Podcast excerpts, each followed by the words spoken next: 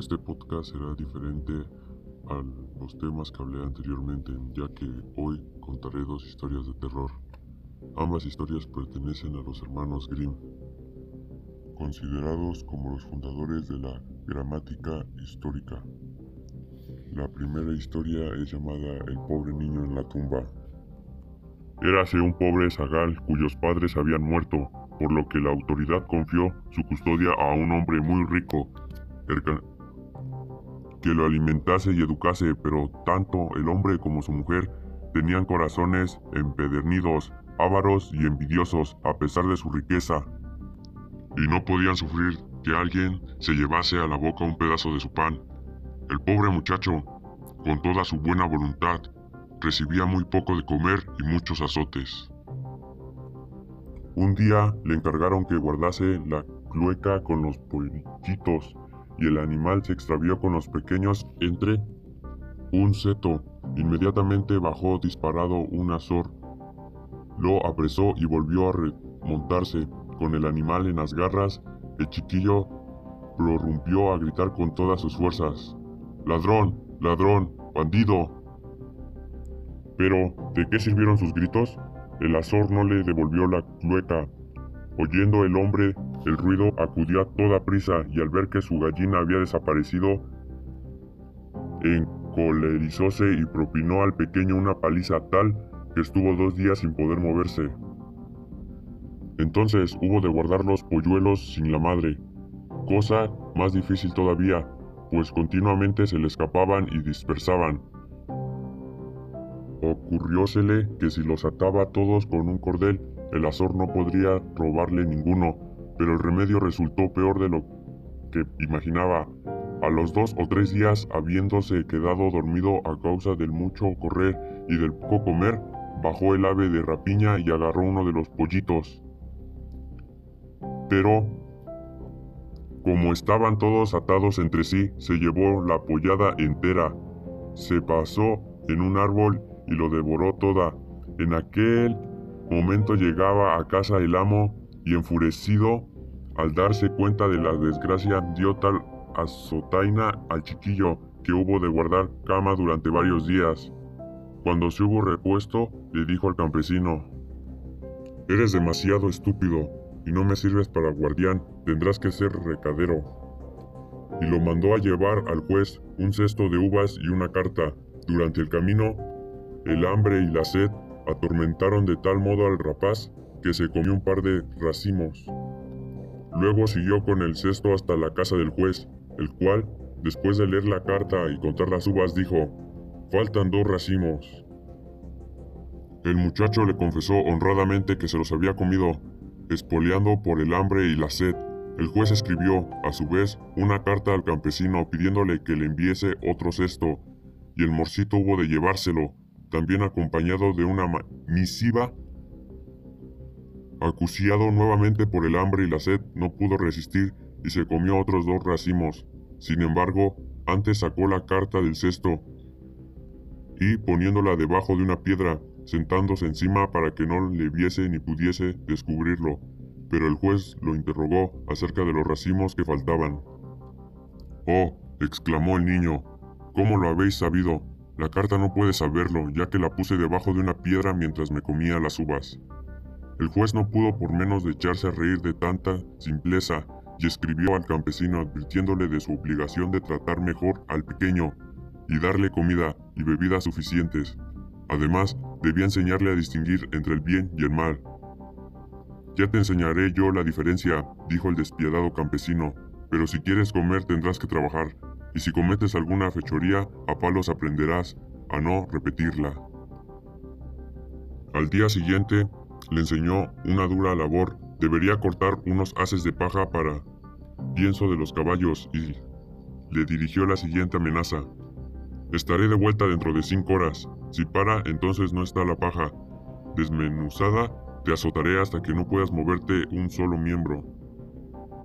Y marchándose a la feria con su mujer, el mozo y la criada, dejando al pequeño, por toda comida, un ventrugo de pan. Pusóse el chiquillo a trabajar con todas sus fuerzas, y como el calor arreciara, se quitó la chaquetilla y la echó sobre la paja, temeroso de que no terminara su tarea a tiempo. Seguía cortando sin descanso y en su celo cortó también inadvertidamente la chaqueta sin darse cuenta de la desgracia hasta que ya era demasiado tarde para repararla. ¡Ay! exclamó, ahora sí que estoy perdido. Este mal hombre no me ha amenazado en vano. Cuando vuelva y vea lo que he hecho, me matará de una paliza. Mejor es que yo mismo me quite la vida. Un día oyó el chiquillo decir a la dueña, debajo de la cama tengo un puchero de veneno. Sin embargo, lo dijo solo para ahuyentar a los glotones, pues lo que había en el cacharro era miel. El muchachito se metió bajo la cama y sacando el puchero, comióse todo su contenido. No entiendo cómo la gente puede decir que la muerte es amarga, pensó, y yo lo encuentro muy dulce. No es extraño que la dueña desee morirse tan a menudo, y sentándose en una silla, dispúsose a esperar la muerte. Sin embargo, en vez de debilitarse, sentíase fortalecido gracias a aquella nutritiva comida. No debía de ser veneno, pensó. Ahora me acuerdo que el amo dijo una vez que guardaba en su armario una botella de veneno para las moscas. Seguramente será veneno de verdad y me producirá la muerte. Pero no era de matamoscas, sino vino de Hungría.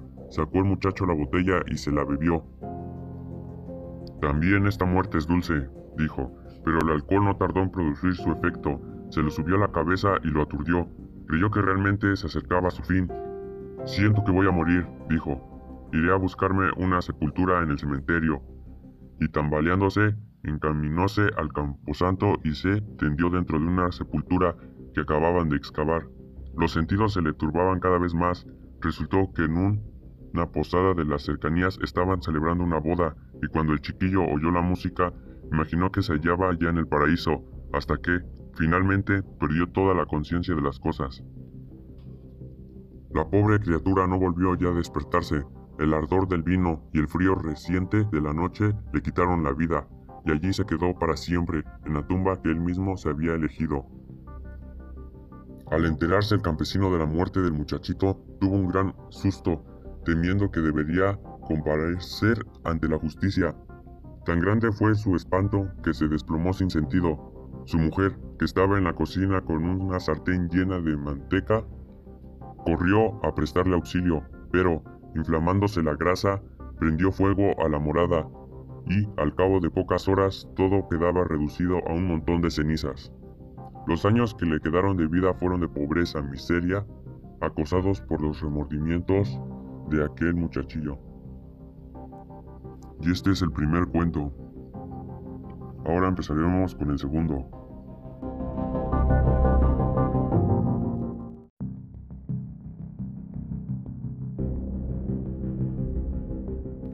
La niña de los fósforos.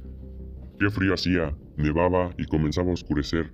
Era la última noche del año, la noche de San Silvestre.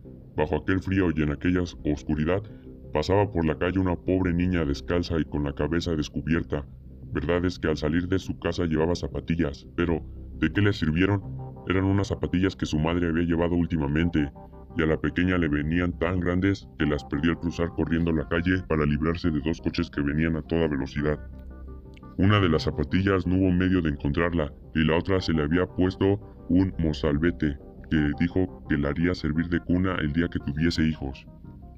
Y así la pobrecilla andaba descalza con los desnudos piececitos completamente amorotados por el frío.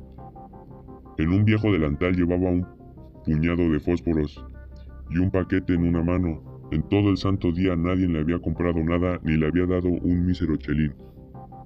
Volvíase a su casa hambrienta y mediolada, y parecía tan abatida la pobrecilla. Los copos de nieve caían sobre su largo cabello rubio, cuyos hermosos rizos le cubrían el cuello, pero no estaba ella para presumir. En un ángulo que formaba dos casas, una más saliente que la otra, se sentó en el suelo y se acurrucó hecha un ovillo. Escogía los piececitos todo lo posible para el frío que iba invadiendo. Y por otra parte, no se atrevía a volver a casa, pues no había vendido ni un fósforo ni recogido un triste céntimo. Su padre le pegaría, además de que en casa hacía frío también Solo los cobijaba el tejado y el viento entraba por todas partes, pese a la paja y a los trapos con los que habían procurado tapar la rendija. Tenía las manitas casi ateridas de frío. Ay, un fósforo la aliviaría, seguramente, si se atreviese a sacar uno solo del manojo, frotarlo contra la pared y calentarse los dedos. Y sacó uno, Rich, como chispeo y como quemaba. Dio una llama clara, cálida, como una lucecita. Cuando la resguardó con la mano, una luz maravillosa parecióle a la pequeñuela que estaba sentada junto a una gran estufa de hierro con pies y campana de latón. El fuego ardía magníficamente en su interior y calentaba también. La niña alargó los pies para calentarse a su vez, pero se exigió la llama, se esfumó la estufa y ella se quedó sentada, con el resto de la consumida cerilla en la mano. Encendió otra, que al arder y proyectar su luz sobre la pared, volvió a esta transparente como si fuese de gasa, y a la niña pudo ver el interior de una habitación donde estaba la mesa puesta, cubierta con un blanquísimo mantel y una fina porcelana. Un pato asado humeaba deliciosamente, relleno de ciruelas y manzanas, y lo mejor del caso fue que el pato saltó fuera de la fuente y, anadeando por el suelo con un tenedor y un cuchillo a la espalda, se dirigió hacia la pobre muchachita, pero en aquel momento se apagó el fósforo, dejando visible tan solo la gruesa y fría pared. Encendió la niña una tercera cerilla y se encontró sentada debajo de un hermosísimo árbol de Navidad. Era aún más alto y más bonito que el que vería la última Nochebuena. A través de la puerta de cristales, en casa del rico comerciante, millares de velitas ardían en las ramas verdes y de estas colgaban pintadas estampas semejantes a las que adornaban los escaparates. La pequeña levantó los dos bracitos y entonces se apagó el fósforo. Todas las lucecitas se remontaron a lo alto y ella se dio cuenta de que eran las rutilantes estrellas del cielo una de ellas se desprendió y trazó en el firmamento una larga estela de fuego. Alguien se está muriendo, pensó la niña, pues su abuela, la única persona que la había querido, pero que estaba muerta ya, le había dicho, cuando una estrella cae, un alma se eleva hacia Dios. Frotó una nueva cerilla contra la pared, se iluminó el espacio inmediato y apareció la anciana abuelita, radiante, dulce y cariñosa. Abuelita, exclamó la pequeña, Llévame contigo, sé que tirás también cuando se apague el fósforo, del mismo modo que se fueron la estufa, el asado y el árbol de Navidad. Apresuróse a encender los fósforos que le quedaban, afanóse de no prender ni perder a su abuela, y los fósforos brillaron con luz más clara que la del pleno día. Nunca la abuelita había sido tan alta y tan hermosa. Tomó a la niña en el brazo y envueltas las dos en un gran resplandor. Echi del gozo, emprendieron el vuelo hacia las alturas sin que las pequeñas sintiera ya frío, hambre ni miedo. Estaban en la mansión de Dios nuestro Señor. Pero en el ángulo de la casa, la fría madrugada descubrió a la chiquilla, rojas las mejillas y la boca sonriente. ¿Muerta? ¿Muerta de frío en la última noche del año viejo? La primera mañana del año nuevo iluminó el pequeño cadáver sentado, con sus fósforos, un paquetito de los cuales aparecía consumido casi del todo. Quiso calentarse, dijo la gente, pero nadie supo las maravillas que había visto, ni el esplendor con el que, en compañía de su anciana abuelita, había subido a la gloria del año nuevo. Y así es como termina la segunda historia de los hermanos Grimm.